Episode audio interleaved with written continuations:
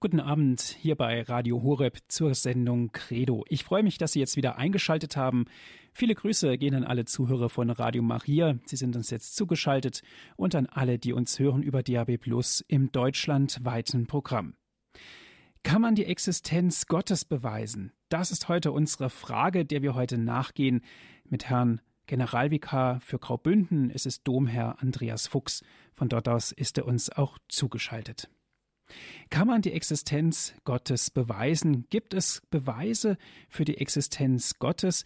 Eine ganz interessante Fragestellung und vor allen Dingen, wenn man diese Diskussion mit Aufmerksamkeit beobachtet, wird, werden wir feststellen, dass über 90 Prozent der Menschen in der Welt an irgendetwas glauben, sei es eine höhere Macht oder an Gott. Aber kann man die Existenz Gottes beweisen? Für uns Christen ist das wahrscheinlich selbstverständlich. Wir können auf Anhieb ein paar Dinge aufzählen, die einen Beweis darstellen für Gott, sei es die Schöpfung, die Natur und so weiter, letzten Endes auch unser Glauben oder unser eigenes Wesen. Aber im Grunde genommen müssten wir ja auch die Frage umkehren dürfen. Können wir eigentlich die Existenz Gottes widerlegen? Dann wird es ganz konkret. Also, wir sprechen heute darüber mit Herrn Domherr Andreas Fuchs aus Chur in der Schweiz. Schön, dass Sie da sind, Herr Domherr. Herzlich willkommen. Ja, guten Abend. Die Existenz Gottes für einen Domherr, denke ich, ist völlig klar, oder?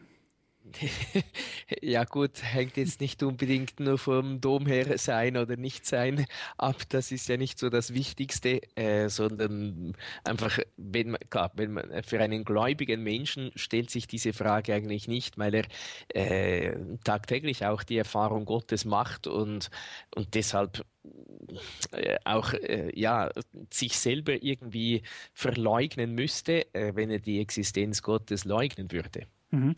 Interessant ist ja, Herr Domherr, ich habe es vorhin gesagt, dass viele Menschen an irgendetwas glauben. Wir Christen glauben an Gott, viele Menschen glauben an eine höhere Macht.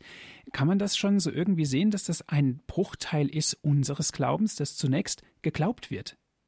Ja, das kann man so sehen, wobei es, es natürlich noch nicht besonders viel ist, an irgendetwas äh, Höheres zu glauben, weil äh, das ist ja schon äh, vernünftig eigentlich. Oder äh, die, die Kirche lehrt uns sogar, dass äh, die Vernunft, wenn sie richtig funktioniert, äh, zur Existenz Gottes gelangen kann, also zur Überzeugung gelangen kann, dass es Gott wirklich gibt. Und eben wer ein bisschen die Augen offen hat und äh, wer ein bisschen sich was überlegen kann, äh, der, äh, der kommt sogar eben weiter, als dass es irgendetwas da geben muss.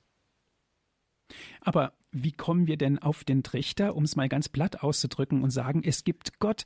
Wir für uns Christen ist es klar, wir haben es erfahren durch die Taufe und so weiter, der Heilige Geist ist uns eingeschenkt, aber denken wir auch an die Menschen, die vielleicht mit Gott niemals in Berührung gekommen sind, denen wir aber Gott nahebringen können.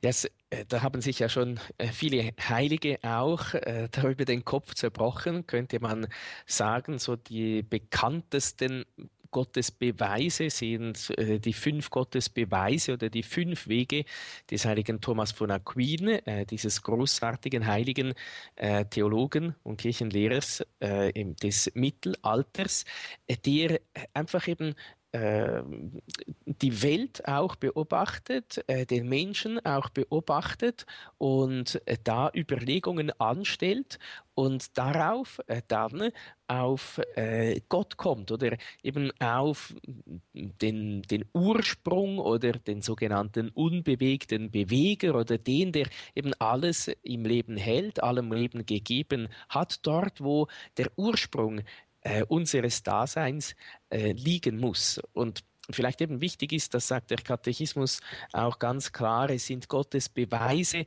nicht im äh, äh streng naturwissenschaftlichen Sinn, sondern im Sinn äh, einer übereinstimmenden, überzeugenden äh, Argumentation, die zu einer wirklichen Gewissheit äh, uns aber führt. Herr Domherr, wie ist es denn, wenn wir nach dem Beweis Gottes fragen? Ist es eigentlich, ja, ich möchte vielleicht sagen, anrüchig, ist es nicht erlaubt, weil wir das ganz einfach dann in Frage stellen in gewisser Hinsicht? Nein, ich meine, äh, die, der Glaube und die Vernunft, äh, also eben der, das, was wir glauben und das, was wir mit der Vernunft nachher auch nachprüfen, nachdenken, äh, das Glaube und Vernunft können sich ja nicht widersprechen. Äh, das heißt, von unserem Glauben hier äh, glauben wir, sind wir überzeugt, der Glaube ist ein Geschenk Gottes und die Vernunft ist ein Geschenk Gottes. Und wenn beides ein Geschenk Gottes ist, äh, dann äh, kann es nicht einen wirklichen Widerspruch äh, geben, wenn beide ihren, ihren Bereich wirklich auch respektieren und ihre Grenzen, je nachdem, also vor allem die Vernunft an ihre Grenzen auch, auch respektiert. Das heißt, der Glaube ist nicht unvernünftig, der Glaube ist nicht gegen die Vernunft oder es ist nicht ausgeschlossen, dass wir auch vernunftgemäß äh, über äh, unseren Glauben nachdenken, auch den Glauben immer mehr und immer besser zu verstehen wissen und unseren Glauben auch äh, durch äh, die Vernunft und durch Vernunftgründe auch äh, zu verteidigen äh, suchen. Also es ist eben nicht anrüchig, darüber nachzudenken, ja, können wir jetzt auch vor allem dann für nichtgläubige Personen äh, die Existenz Gottes näher bringen, die Existenz Gottes eben gleichsam beweisen. Jene, die sich eben nicht auf den Glauben stützen, die dieses Geschenk des Glaubens nicht oder noch nicht angenommen haben äh, und sich nur auf die Vernunft stützen. Wie können wir äh, diesen unsere Glaubensüberzeugung auch äh, ins Herz hineinlegen? Das ist, äh, ist nicht etwas, eben das, das gegen den Glauben stehen würde, äh, ganz im Gegenteil. Mhm. Interessant ist ja, diese Fragestellung existiert ja schon eine Ewigkeit sozusagen. Ich habe mal im Johannesevangelium aufgeschlagen, das Kapitel 20, den Vers 27, da sagte er zu Thomas, Streck deinen Finger aus, hier sind meine Hände. Streck deine Hand aus und leg sie in meine Seite und sei nicht ungläubig, sondern gläubig. Und dann antwortete Thomas, mein Herr und mein Gott. Jesus sagte zu ihm, weil du mich gesehen hast, glaubst du. Ein eindeutiger Gottesbeweis, Herr Pfarrer Fuchs? Ja gut, natürlich äh, jene, die nicht glauben, werden sagen, gut, das steht in der Bibel, das haben fanatische Menschen geschrieben, das, das betrifft mich nicht. Ähm, gut, man kann das schon auch so sehen, nur bringt es einem meistens im persönlichen Glaubensleben oder in der persönlichen Beziehung zu Gott oder kann auch sagen im persönlichen Suchen nach dem Glück und nach Glückseligkeit bringt es einem nicht weiter, wenn man einfach alles verleugnet, was einem nicht so ganz ins äh, Schema passt. Aber äh, eben ist klar für, für gläubige Menschen ist klar, äh, nur schon die, dass Jesus Mensch geworden ist, äh, das ist eben, wenn dem wirklich so ist, dann ist klar, dann kann man die Existenz Gottes nicht leugnen, äh, sondern eben dann ist Gott uns so nah, dann kommt uns Gott so nah, äh, dass er sogar eine menschliche Natur angenommen hat. Also eben Gott, der wie es da, da so auch in den Gebeten der Liturgie um die Weihnachtszeit herum heißt, der unsichtbare Gott ist sichtbar erschienen. Also Gott, der reiner Geist ist, der über jeder unserer Vorstellungen erhaben ist. Er macht sich klein, wird Mensch, wird ganz sichtbar, ganz konkret und, und, und nimmt eben einen menschlichen Leib an, ein menschliches Gesicht an. Und äh, eben von, von daher ist für einen Gläubigen, äh, stellt sich dann die Frage nicht mehr, ja, gibt es Gott oder, oder gibt es ihn nicht mehr, sondern mhm. ist logisch, wenn er Mensch geworden ist und am Kreuz für uns gestorben ist, ja, äh, dann, äh, dann gibt es ihn. Das ist für einen Gläubigen klar. Bei den Ungläubigen sieht es anders aus. Ja, aber für einen Gläubigen, der mit Herz und Mund seinen Glauben bekennt und dann der Ernstfall eintritt, so wie jetzt bei Thomas, äh, wie ich es vorhin zitiert habe, ähm, unterscheiden sich dann doch äh, mal die Geister, dass er sagt, ähm, ich glaube zwar, aber im Grunde genommen glaube ich es halt doch nicht. Ja, sicher. Äh, auch für die Gläubigen ist es ja nicht so, dass einfach alles so einfach wäre. Äh, das heißt, äh, es gibt auch Krisen, Probleme, Schwierigkeiten, auch für gläubige Menschen. Das heißt, es kann je nachdem Situationen geben, Prüfungen geben, Leiden äh, geben, äh, die unseren Glauben auf die Probe stellen, äh, die unseren Glauben prüfen. Es gibt viele Zeugnisse in der Heiligen Schrift oder auch viele wie ich soll ich sagen, beruhigende Worte der Heiligen Schrift, die sagen, wundere dich nicht, wenn dein Glauben geprüft wird. Denken wir zum Beispiel an Abraham. Ihm wurde verheißen im Glauben, dass einer seiner leiblichen Nachkommen, eben, äh, oder sein leiblicher Sohn, eine unendliche Nachkommenschaft äh, haben wird, eben so zahlreich wie die Sterne am Himmel, wie der Sand am Ufer des Meeres. Er hat nur einen einzigen leiblichen Sohn, den Isaac, und den soll er jetzt Gott opfern, den soll er jetzt töten. Äh, ja, wie geht das zusammen? Sicher eben, wir wissen dann schon, man kann sagen, ja, ist kein Problem. Wir wissen ja, wie die Geschichte ausgegangen ist, dass Gott schlussendlich dann eingreift. Aber äh, im Moment für den Abraham äh, ist das eben enorm schwierig gewesen. Er hat einen Sohn, die Verheißung Gottes, der wird äh, eine zahlreiche Nachkommenschaft haben und den soll er jetzt töten. Das geht menschlich gesehen nicht zusammen. Und wenn wir auf unser eigenes Leben schauen, wissen wir auch, je nachdem stehen wir in Situationen, äh, wo wo wir, ja, wo wir irgendwie wie nicht glauben können oder ähm, zum Beispiel junge Eltern, die ihr erstes äh, Kind erwarten, voll Freude, äh, und dann stirbt das Kind zehn Minuten nach der Geburt. Äh, das ist eine Situation, wo man sagen muss ja, warum schenkt mir Gott ein Kind, wenn er es mir nach zehn Minuten, wo es auf der Erde gelebt hat, wieder äh, wegnimmt? Das ist menschlich gesehen nicht begreiflich und noch viele, viele andere solche Situationen, wo auch unser Glaube hart auf die Probe gestellt wird. Also eben von dem her äh, ist es nicht so einfach, dass man einfach sagen kann, ja gut, eben ich glaube und jetzt gibt es keine Probleme mehr. Meist ist es eigentlich unterschiedlich. Gut, danke schön. Sie hören die Sendung Credo hier bei Radio Horeb. Kann man die Existenz Gottes beweisen? Darüber sprechen wir mit dem regionalen Generalvikar für Graubünden. Es ist Domherr Andreas Fuchs aus Chur in der Schweiz, ist er mit uns jetzt verbunden.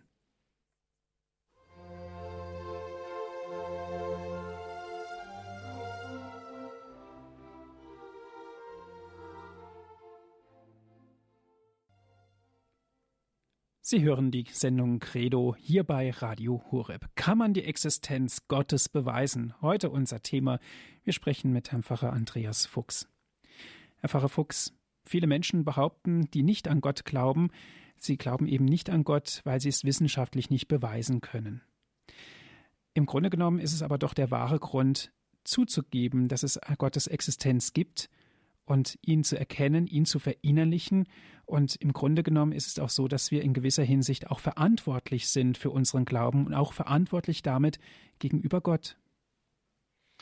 Ja, ich denke, äh, das ist genau so also es, es, gibt eine schöne Frage und noch eine viel schönere Antwort im äh, Jugendkatechismus im UCAT äh, ganz am Anfang. Äh, also eben da heißt es auch bei der Nummer 4 äh, geht es um die Existenz Gottes, ob wir die mit unserer Vernunft erkennen können. Und äh, die Antwort ist dann ja, wir können äh, das äh, wirklich.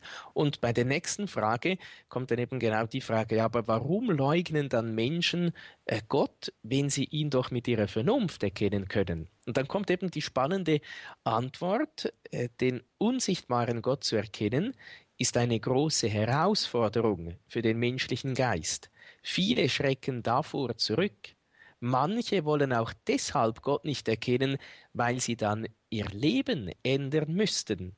Wer sagt, die Frage nach Gott sei sinnlos, weil unlösbar, macht es sich zu einfach. Soweit also der Jugendkatechismus. Nun, äh, ich denke eben, es ist viel einfacher, ähm, zu sagen, ja, es gibt keinen Gott oder ja, wir wissen das nicht so genau, weil eben, weil, weil wir sonst Verantwortung übernehmen müssten. Wenn ich Gott leugne, äh, dann ist es ja nicht so, dass ich einfach an nichts glaube. Äh, eigentlich haben wir nicht die, die Wahl, ob wir glauben möchten oder nicht, sondern wir haben nur die Wahl, woran wir glauben möchten. Äh, der äh, sogenannt gläubige Mensch oder die Christen glauben an Gott und richten auch dann ihr Leben äh, nach diesem Glauben aus, also nach dem, was Gott uns eben auch ganz persönlich sagt. Und einer, der die Existenz Gottes leugnet, der glaubt eben auch an etwas, der glaubt an sich selber und der richtet sein Leben auch gemäß sich selber aus, auf sein eigenes Ich aus und, und äh, baut eben alles äh, auf seinem Leben auf das eigene Ich aus. Und deshalb ist äh, dann oftmals auch ein sehr egoistisches Leben, äh, ein sehr rücksichtsloses äh, Leben davon die Folge. Eben mein Bauch gehört mir, ich mache, was ich mir sage, mir hat niemand etwas zu sagen. Eben es ist immer ich, ich ich und nochmals ich. Also eben man glaubt an sich und, und man betet das eigene Ich an und sonst eben glaubt man an Gott und betet Gott an. Äh, wir haben eigentlich diese beiden Entscheidungen oder diese grundlegenden beiden äh, Entscheidungen, äh, wem wir wirklich äh, glauben möchten, an wen wir wirklich glauben möchten und auf wen wir dann auch unser Leben ausrichten möchten. Das ist natürlich auch eine Form der Freiheit unseres Glaubens, eben auch nicht zu glauben. Ja gut, äh, da kommt mit dem Freiheitsbegriff äh, kommt ähm, gut eine, äh, kommt eine andere Komponente auch hinein. Äh, Freiheit äh, heißt äh, so in den Augen der Welt, ich tue, was mir gefällt. aber das ist nicht eine wahre Freiheit. Das ist nämlich auch wieder eine Sklaverei, eine Knechtschaft. Denn die Freiheit ist dazu geschaffen, das Gute zu tun. Bestimmt eben, wir haben tatsächlich diese Wahl Freiheit, äh, diese Freiheit zu wählen, ob wir das Gute tun möchten oder ob wir es nicht tun möchten. Oder eben, ob wir an Gott glauben möchten oder nicht an Gott glauben möchten, beziehungsweise eben an etwas anderes glauben möchten, ob ich äh, jetzt irgend, äh, ob ich mich entscheiden soll, äh, etwas Gutes zu tun, einem Mitmenschen zu helfen zum Beispiel, oder ihm nicht zu helfen und dann entscheide ich mich ganz automatisch, äh, dass ich äh, lieber irgend für mich etwas tue, äh, meinen, meinem Egoismus fröne oder sonst irgendetwas eben etwas anderes tue, als jemandem etwas zuliebe zu tun. Oder ich habe tatsächlich auch die Wahl, etwas Böses äh, zu tun, äh, etwas, das äh, eben ganz äh, gegen äh, Gott, gegen den Willen Gottes, gegen seine äh, Gebote ist. Also wir haben diese Freiheit, aber äh, es ist vielleicht so ein bisschen so, ähm, wir haben bei jedem Auto ja auch im Normalfall fünf äh, Gänge oder sechs Gänge und einen Rückwärtsgang. Meine, wir haben die Freiheit, äh, immer im Rückwärtsgang zu fahren, aber das bringt uns eigentlich ja nicht viel weiter. Es ist ziemlich mühsam. Äh, es ist besser, wenn man auf der Straße bleibt und äh, schön äh, mit den Vorwärtsgängen fährt. Dann kommt man nämlich auch schlussendlich ans Ziel. Aber aber es ist jedem mm, wirklich freigestellt, wenn jemand lieber immer mit dem Rückwärtsgang äh, durch äh, die Straßen fährt, äh, dann, dann darf er das. Auf der Autobahn, mindestens in der Schweiz nicht, aber äh, auf, sonst auf den anderen Straßen. Aber es ist ziemlich mühsam, es ist gefährlich und er kommt wahrscheinlich kaum ans Ziel kaum ans Ziel zu kommen, das ist für uns Christen ein Desaster, um es mal so auszudrücken. das Ziel ist ganz klar, zu Jesus Christus zu kommen am Ende unseres Lebens. Aber wenn wir jetzt die Gottesbeweise ähm, leugnen, die uns eigentlich täglich vor Augen gehalten werden, mit unserem gläubigen Auge leugnen, sind wir auch in der Gefahr, zur Sünde abzudriften. Ja, ist klar, wenn wir das Ziel äh, verpassen oder schon in diesem Leben das Ziel aus den Augen äh, verlieren, dann nehmen wir eben etwas anderes äh, ins Ziel. Oder mm, wenn wir, wenn wir nicht eben wirklich gläubig sind, also nicht nur eben das, was die Vernunft von sich aus äh, sogar schafft, eben, äh, dass Gott mit dem Licht der Vernunft erkannt werden kann, äh, wenn wir das beiseite lassen und dann vor allem auch diese ganz persönliche Beziehung zu Gott beiseite lassen, äh, diese persönliche Beziehung eben, die nicht erst dann in der Ewigkeit äh, sein soll, sondern schon hier auf Erden sein soll, äh, dann eben laufen wir wirklich Gefahr, äh, das Ziel aus den Augen zu verlieren und in der Folge dann äh, auch zu äh, verpassen. Und das ist wirklich das schlimmste Desaster, äh, die größte Katastrophe, die im Leben eines Christen oder eigentlich auch im Leben eines jeden Menschen sich ereignen kann. Denn äh, das, was Sie erwähnt haben, dass die, die meisten Leute sagen, ich glaube schon an irgendetwas, das ist doch auch ein Hinweis darauf, äh, dass der Mensch von Natur aus religiös ist. Das heißt, eben, wir sagen klar vom Glauben her, er ist von Gott geschaffen und er ist für Gott äh, geschaffen. Aber wenn man das jetzt eben äh, nicht für wahrhaben äh, möchte, äh, aber man merkt, der Mensch ist ein religiöses Wesen. Er sucht nach mehr. Das ist auch äh, eine dieser fünf Wege wenn, äh, des heiligen Thomas von Aquin. Wenn wir den Menschen betrachten, äh, der ist nicht nur Materie. Äh, sondern wir haben auch einen Geist, wir haben eine Seele, die unsterblich ist und, und eben, wenn man nicht ganz unvernünftig ist, dann, dann kann man das nicht leugnen. Ja, und wenn das so ist, dann äh, hat eben der Mensch auch ein Ziel, das außerhalb der Materie, äh, des rein greifbaren, sichtbaren liegt. Der Mensch sehnt sich äh, danach, sehnt sich auch nach ewigem äh, Glück, nach Vollendung, nach Erfüllung. Eben denken wir nur äh, an, äh, an den Sport, äh, an die Winterspiele, die zurzeit da sind. Da, die, die, die ordnen dem alles unter. Die haben ein Ziel und, und die, die, die, die flippen dann auch schier aus, wenn sie irgendeine Medaille, vor allem auch wenn sie die Goldmedaille gewonnen haben. Eben das zeigt doch auch, äh, der Mensch möchte das Glück, möchte Zufriedenheit, möchte Erfüllung. Und das ist doch etwas, das nicht einfach aus der Materie kommt, äh, das nicht einfach aus dem Körper kommt. Und der Mensch ist nicht einfach nur Leib und Körper, Materie und dann fertig. Es muss da etwas geben, das erahnen die Menschen zumindest, die sagen, ja, es muss irgendetwas Höheres geben. Eben das da noch außerhalb des Menschen ist, der meine tiefsten Wünsche wirklich anspricht und zufrieden stellt äh, und mich wirklich zutiefst in meinem Herzen glücklich macht. Sie hören die Sendung Credo hier bei Radio Horeb. Die Existenz Gottes, das ist unser Thema. Kann man die Existenz Gottes beweisen? Wir sprechen mit dem regionalen Generalvikar für Graubünden, es ist Domherr Andreas Fuchs. Gerne dürfen Sie jetzt auch mitsprechen. Kann man die Existenz Gottes beweisen? Gerne gebe ich Ihnen jetzt auch mal diese Frage zur Hand und bin gespannt, was Sie dazu sagen. Kann man die Existenz Gottes beweisen? Unsere Thematik hier in der Sendung Credo bei Radio Horeb.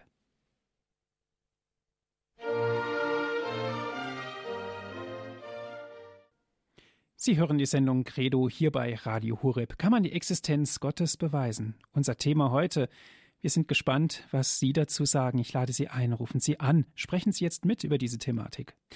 Wir sind im Gespräch mit Herrn Pfarrer Andreas Fuchs. Herr Pfarrer Fuchs, eine erste Dame darf ich ganz herzlich begrüßen. Guten Abend. Guten Abend. Äh, ich bin äh, Frau Stetter aus Wernau.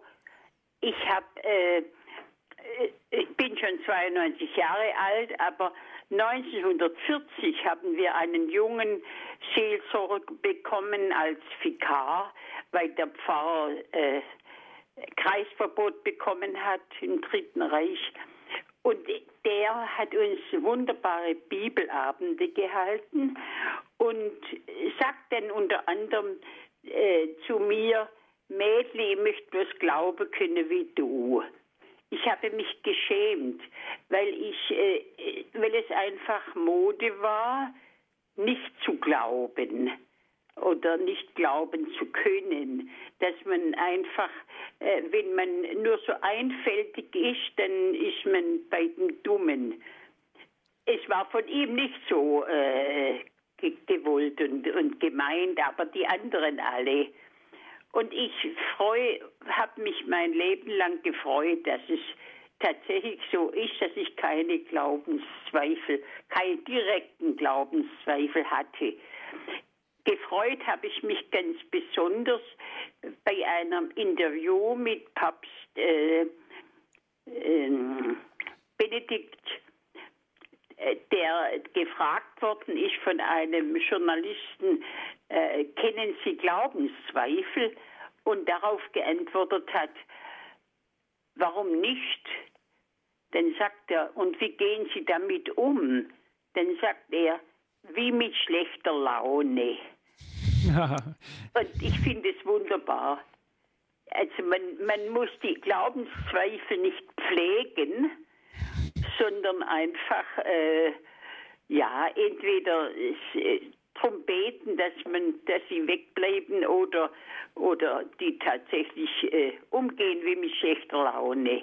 Das wollte ich dazu sagen gut. und ich freue mich und bin gut dankbar, sehr, sehr dankbar, dass ich äh, unter Glaubenszweifel nicht zu leiden habe.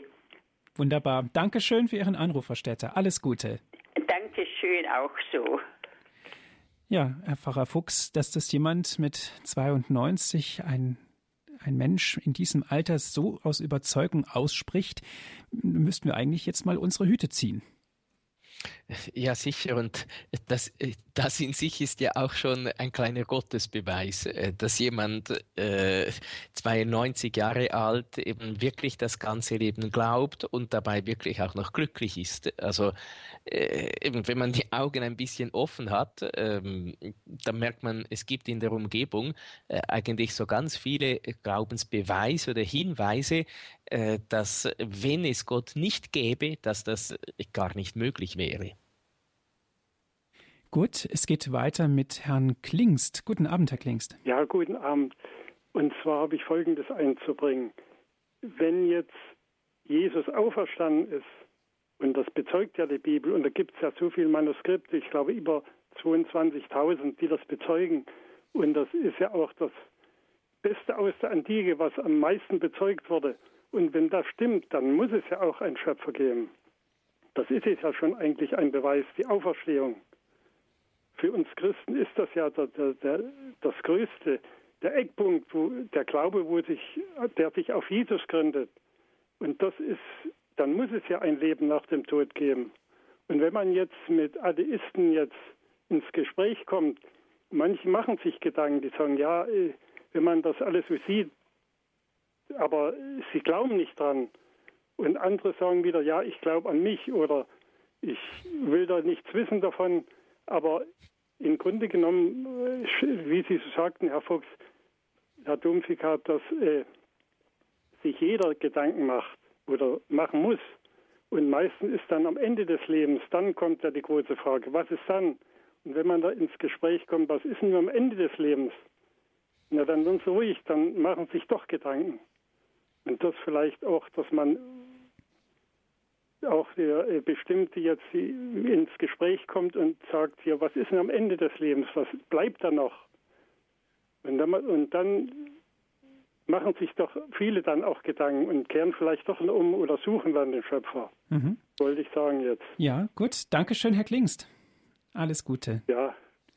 Herr Frau Fuchs, die Umkehr, wenn man aufs Ende des Lebens blickt? Ja, hoffentlich äh, äh, hat man dann noch wirklich Zeit. Äh, sicher, Gott schenkt einem immer genügend Zeit, dass man umkehren kann, aber äh, ähm, da, äh, darauf zählen oder äh, das so berechnen, dass man sagt, gut, ah, wenn das so ist, dann vergnüge ich mich zuerst jetzt noch ein bisschen äh, in der Welt und dann bekehre ich mich dann irgendwann einmal kurz vor meinem Tod.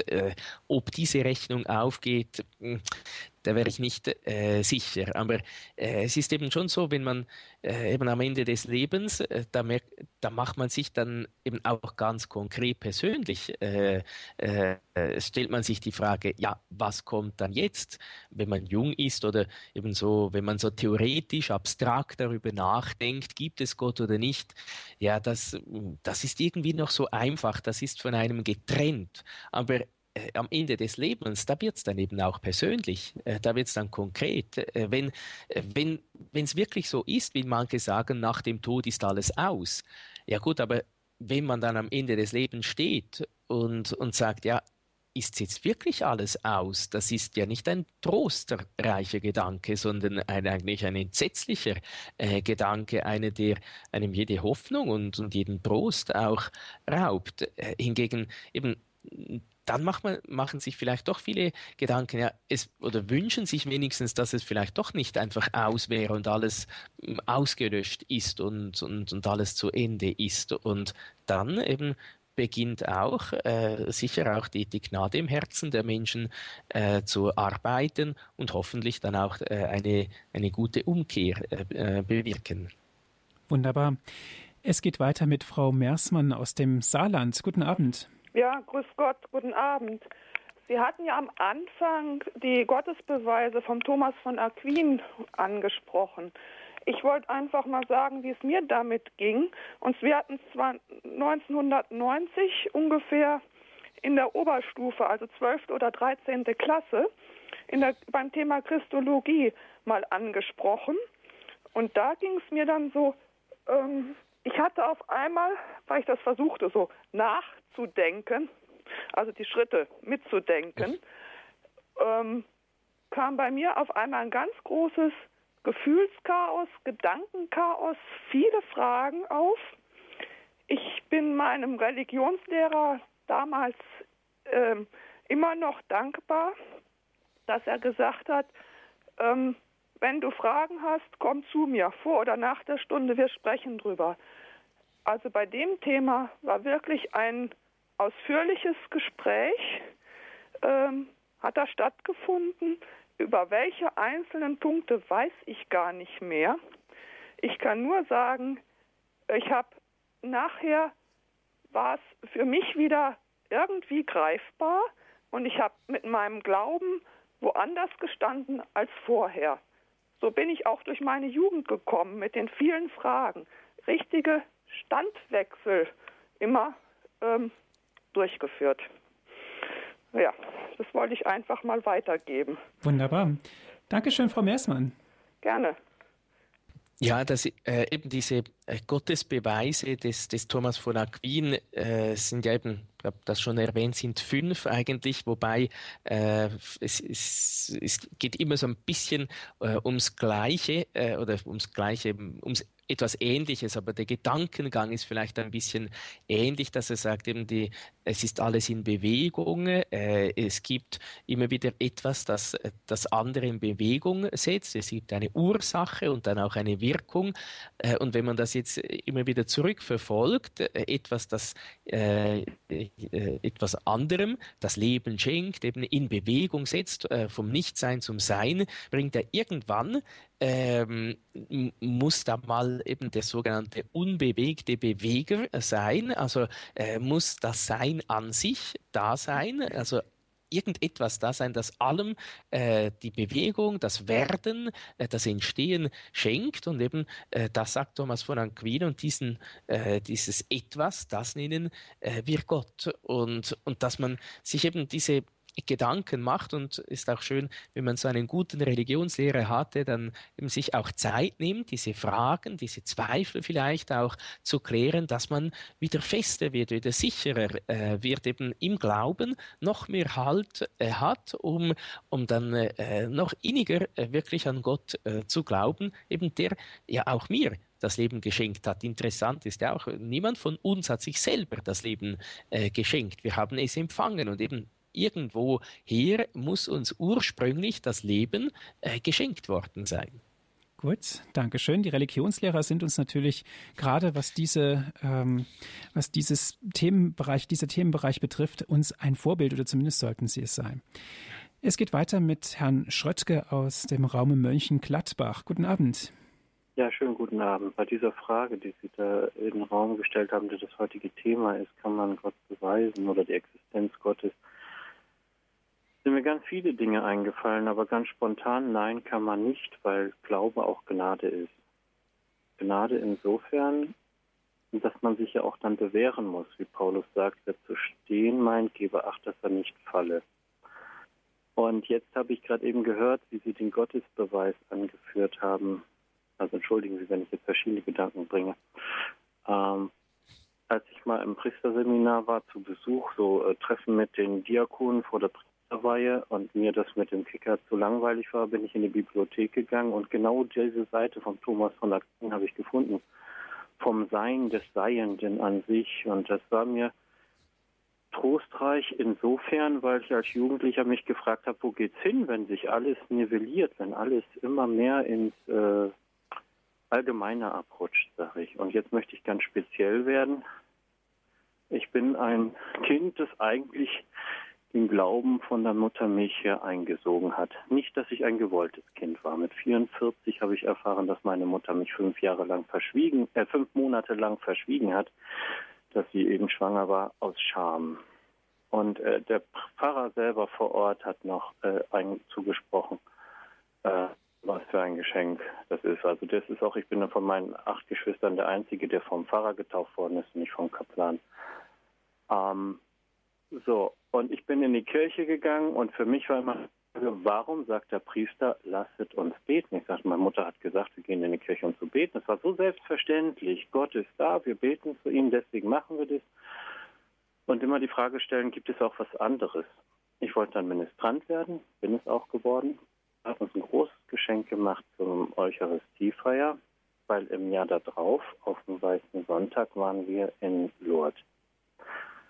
Und wer in Lourdes war, weiß die großen Gebete, Fait que je vois, ach, dass ich sehe, that I believe, dass ich doch äh, glauben könnte. Ähm, das ist mal angesprochen, insofern, weil es ja auch heißt, dass man irgendwann vom Glauben zum Staunen kommen soll.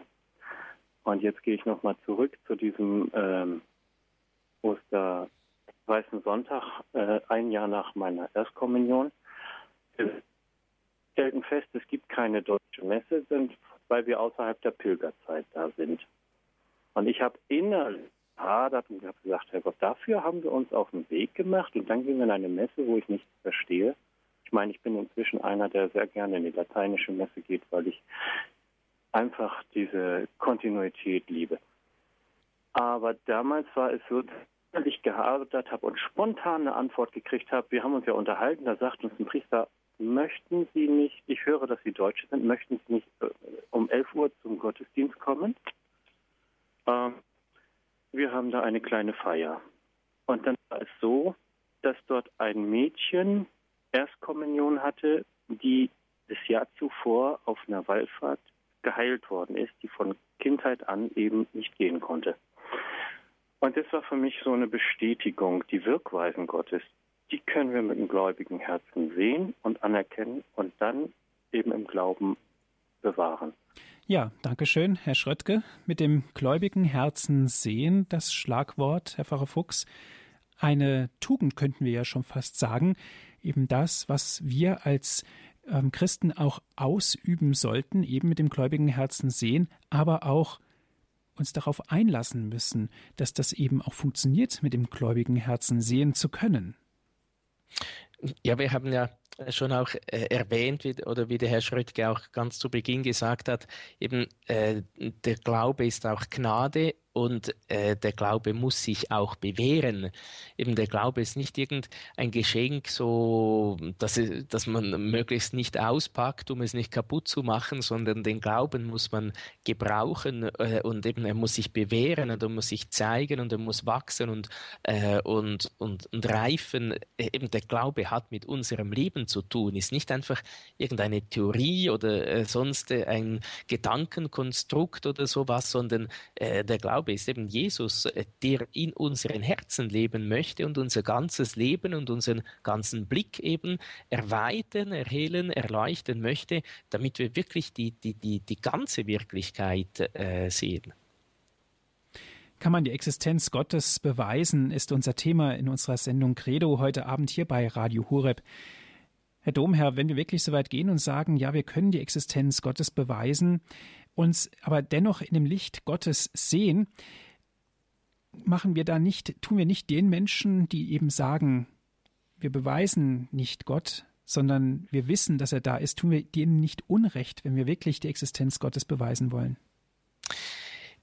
Ja, oder ich würde mal sagen, eben so als Antwort kann man die Existenz Gottes beweisen oder wie der Herr Schröck gesagt hat, auch eben nein. Äh, aber auf der anderen Seite muss man auch sagen, ja. Oder äh, ich denke, äh, eben, man muss vielleicht so ein bisschen unterscheiden. Wir haben äh, das Licht der Vernunft, äh, das ist, ist auch ein Geschenk Gottes. Wir haben aber auch das Licht des Glaubens, äh, äh das auch ein Geschenk Gottes ist. Äh, nicht alle nehmen dieses Geschenk an, nicht alle brauchen dieses Geschenk wirklich gut. Eben es gibt jene, die sagen, mit dem Glauben kann ich nichts anfangen. Das heißt, die möchten also nur das Licht des, der Vernunft gebrauchen. Und da sagt die Kirche, gut, selbst dann, wenn jemand nur das Licht der Vernunft gebrauchen äh, möchte äh, oder eben den Glauben ausschließt, auch dann, wenn die Vernunft richtig funktioniert, dann ist sie in sich fähig zu erkennen, dass es Gott gibt. Oder eben das ist äh, das erste Vatikanische Konzil hat äh, gesagt, eben die heilige Mutterkirche hält fest und lehrt, dass Gott der Ursprung und das Ziel aller Dinge mit dem natürlichen Licht der menschlichen Vernunft aus den geschaffenen Dingen gewiss erkannt werden kann. Aber nachher ist dann auch eben klar, äh, unter den konkreten Bedingungen, je nachdem, äh, leider äh, äh gebrauchen Leute ihre Vernunft nicht äh, äh, wirklich vernunftgemäß oder vernünftig und er, erlangen dann eben diese Erkenntnis nicht aber ganz anders ist. Und ich denke auch eben, äh, dass äh, das trifft uns irgendwie viel mehr, äh, wenn äh, wir eben das Licht der Vernunft und das Licht des Glaubens äh, haben oder eben auch diese Zeugnisse der Hörer, die wir gehört haben, äh, sagen das ja auch eben, äh, ja, es ist klar eben, äh, ich habe Gott erkannt, ich habe an Gott geglaubt, ich habe meinen Glauben vertieft, ich habe immer wieder neue Erfahrungen auch des Glaubens gemacht, die mir geholfen haben, auch über Schwierigkeiten hinweg, die mir immer wieder eigentlich neu neu gezeigt haben, ja, es ist wirklich äh, so, dass es Gott gibt und dass es ihn nicht einfach so ganz fern von mir gibt, sondern dass äh, es ihn eben ganz persönlich auch für mich gibt, dass er ja sogar in meinem Herzen, in, meinen, in meinem Leben wohnen möchte und da sein möchte. Kann man die Existenz Gottes beweisen? Unsere Thematik hier bei Radio Horeb. Gerne dürfen Sie weiter anrufen. Wir sprechen mit dem regionalen Generalvikar für Graubünden. Es ist Domherr Andreas Fuchs.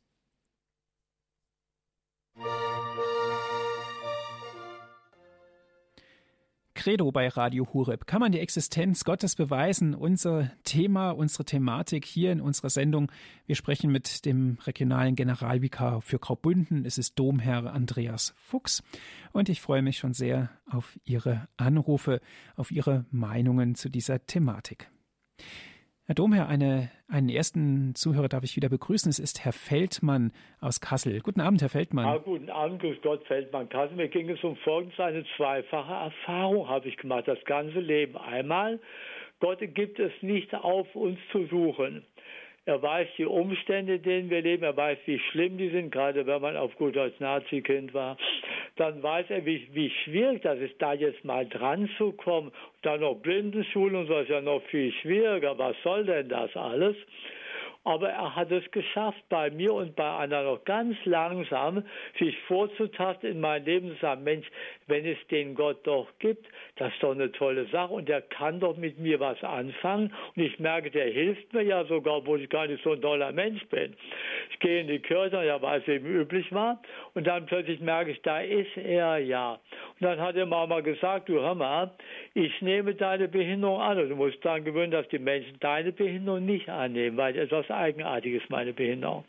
Und da habe ich mich dran gewöhnt. Gut, er nimmt sie an, er macht aus der Behinderung was und führt mich. Da habe ich gemerkt, Einmal meine Erkenntnis aus dem Physikunterricht, warum weil ich eben ein, Hobby Physik nun mal habe, habe ich erkannt, also das habe ich auch schon mal gebracht, muss man nicht nochmal machen, das ist klar, die, diese thermodynamischen Gesetze kennen, sollte inzwischen jeder kennen. Erstes und zweites Gesetz, danach muss es Gott geben. Da gibt da gibt gar nichts anderes. Aber dann die Erfahrung muss dazukommen. Der Verstand muss jetzt sich zum Herzen bewegen, muss sagen, Mensch, wenn ich mich von ihm führen lasse, wenn ich merke, die und die Ereignisse wären nicht gekommen, wenn es Gott nicht gäbe. Die und die Bekannten wären nicht gekommen, wenn es Gott nicht gäbe Ganz einfach ein anonymes Beispiel. Ich gehe hier im Haus eines Tages die Treppen runter zu einer Zeit, wo ich das normal nicht mache. Aber ich wollte es mal jetzt um die Zeit machen und wollte da, da auf gut durch den Müll gehen, wo man sonst da so hingeht. Auf einmal geht da die Tür auf von einem lieben Kamerad, der schwer krank war. Du hör mal, wie geht's denn unserem Sohn? So ist anonym, wie wird das jetzt ein bisschen? Ja, Sagten, ja, willst du denn noch mal sehen? Ja, na, dann stellen wir deinen Mülleimer hin und komm mal rein. Ja, nun wusste ich natürlich, weil ich ja St. Faustina-Fan bin und dass es keine Privatoffenbarung ist, was ich auch beweisen kann. Außer mir glaubt es scheinbar keiner oder nur weniger. Ich kann es beweisen. Aber es hat wieder geholfen. Ich habe den Barmherzigkeitsrotenkranz gebetet. Ich habe wirklich gemerkt, da tut sich was. Da wurde die Kamera, die Mitbewohnerin hier, die Ehefrau, wurde ganz ruhig und friedlich.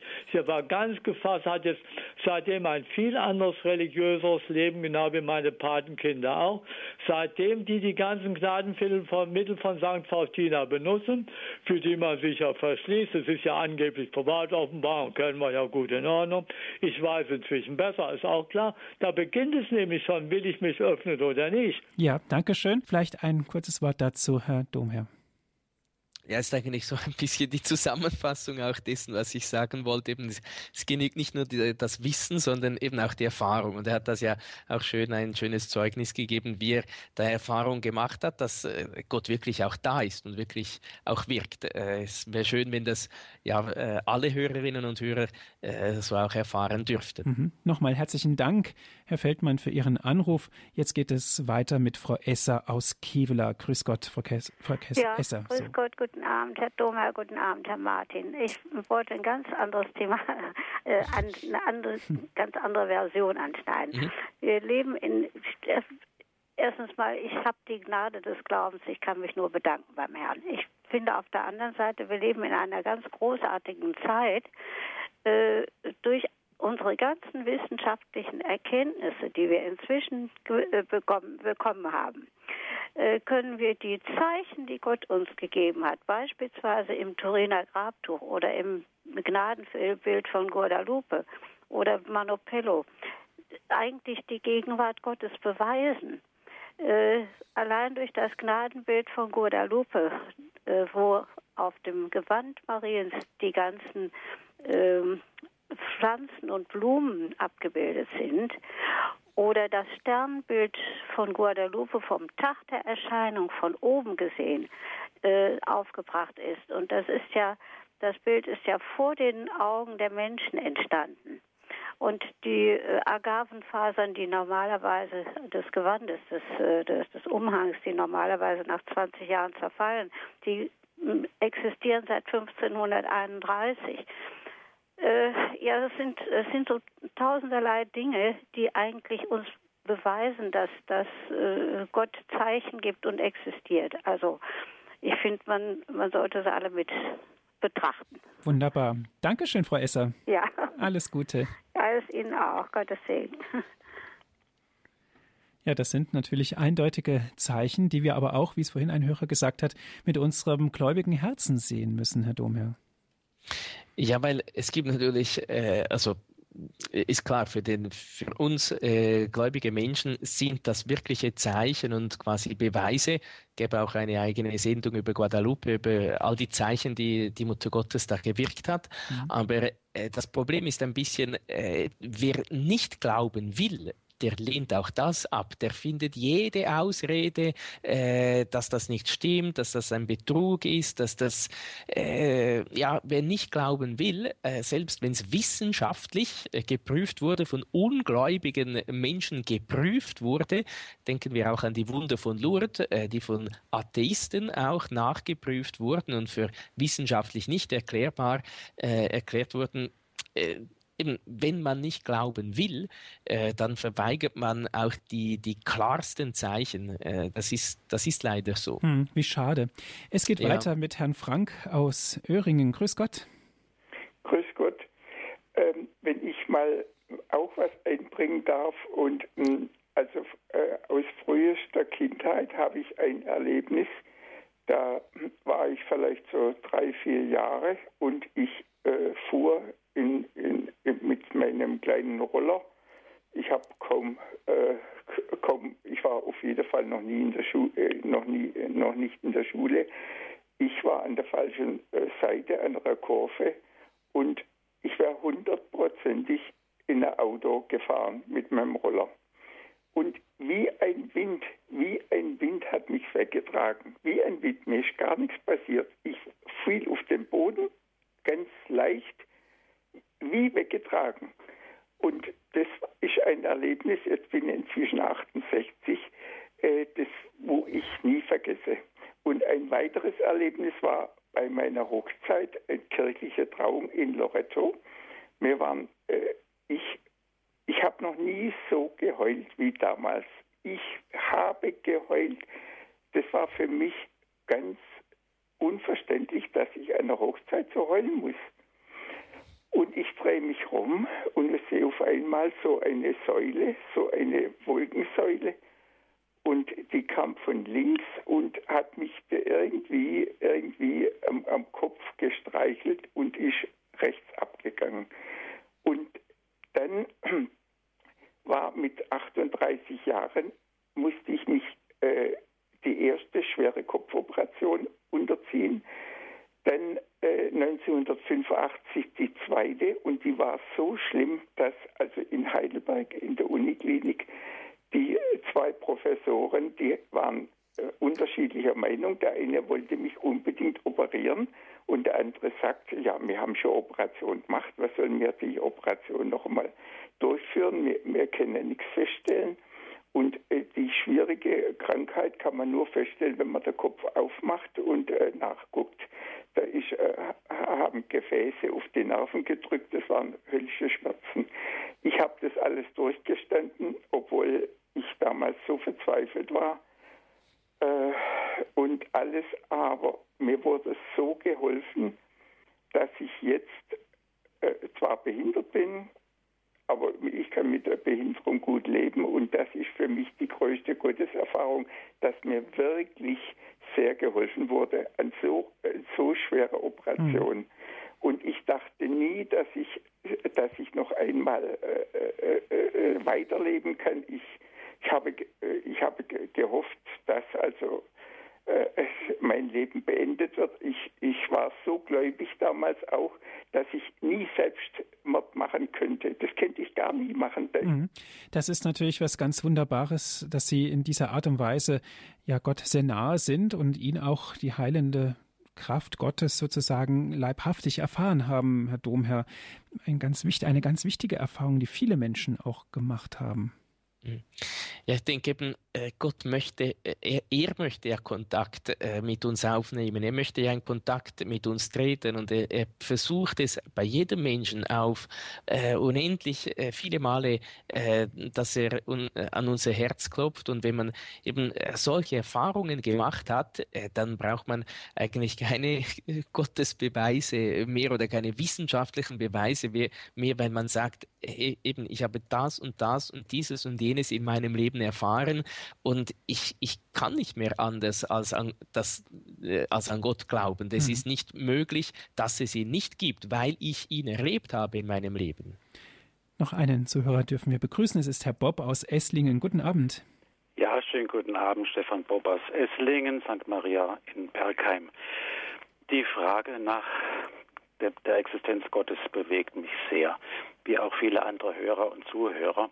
Und auch die Aussage der Heiligen Kirche, die Sie vorhin genannt haben, dass man mit dem Verstand, wenn man guten Willens ist, Gott erkennen kann.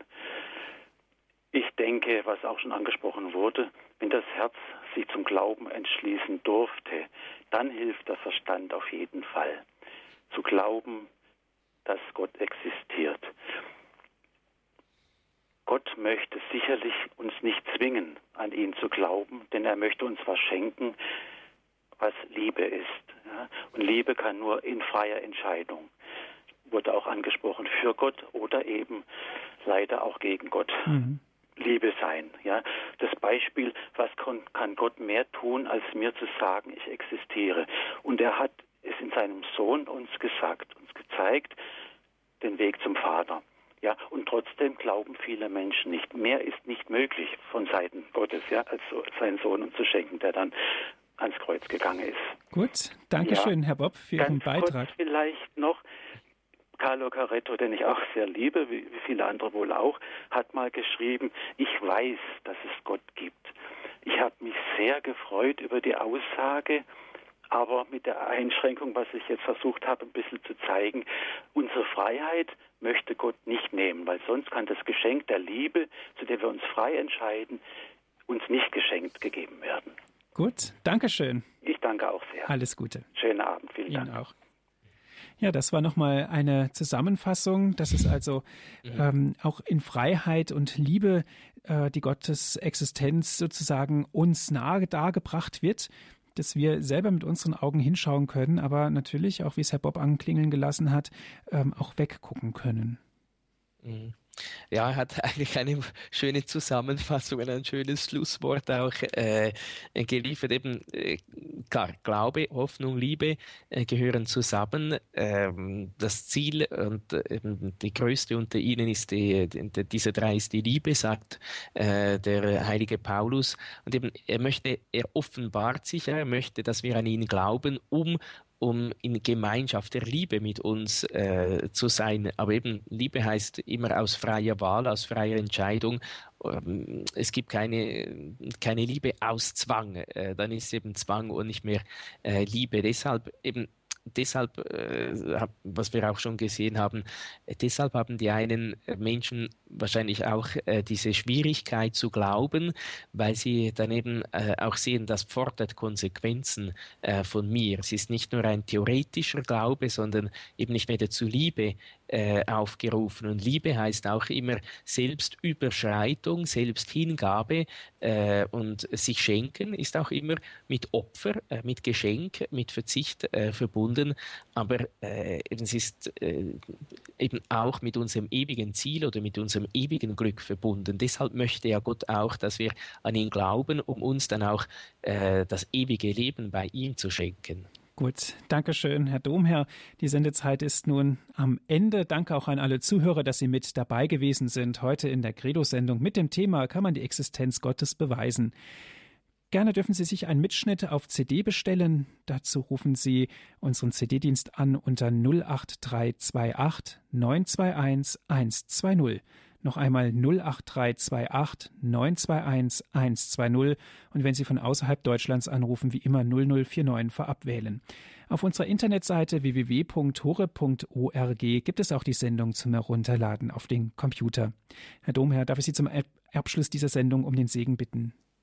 Ja, wir wollen auch die Fürsprache der Mutter Gottes äh, erbitten. Sie ist ja die Mutter des Glaubens, die Mutter der Liebe, dass sie uns hilft, immer äh, mehr an Gott zu glauben, wirklich ganz persönlich äh, diese Beziehung zu ihm pflegen in Glaube, Hoffnung und Liebe.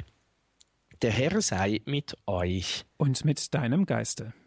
Auf die Fürsprache der seligen Jungfrau und Gottesmutter Maria segne, behüte und begleite euch der allmächtige Gott, der Vater, und der Sohn und der Heilige Geist. Amen. Dankeschön fürs Zuhören. Es verabschiedet sich Ihr Andreas Martin.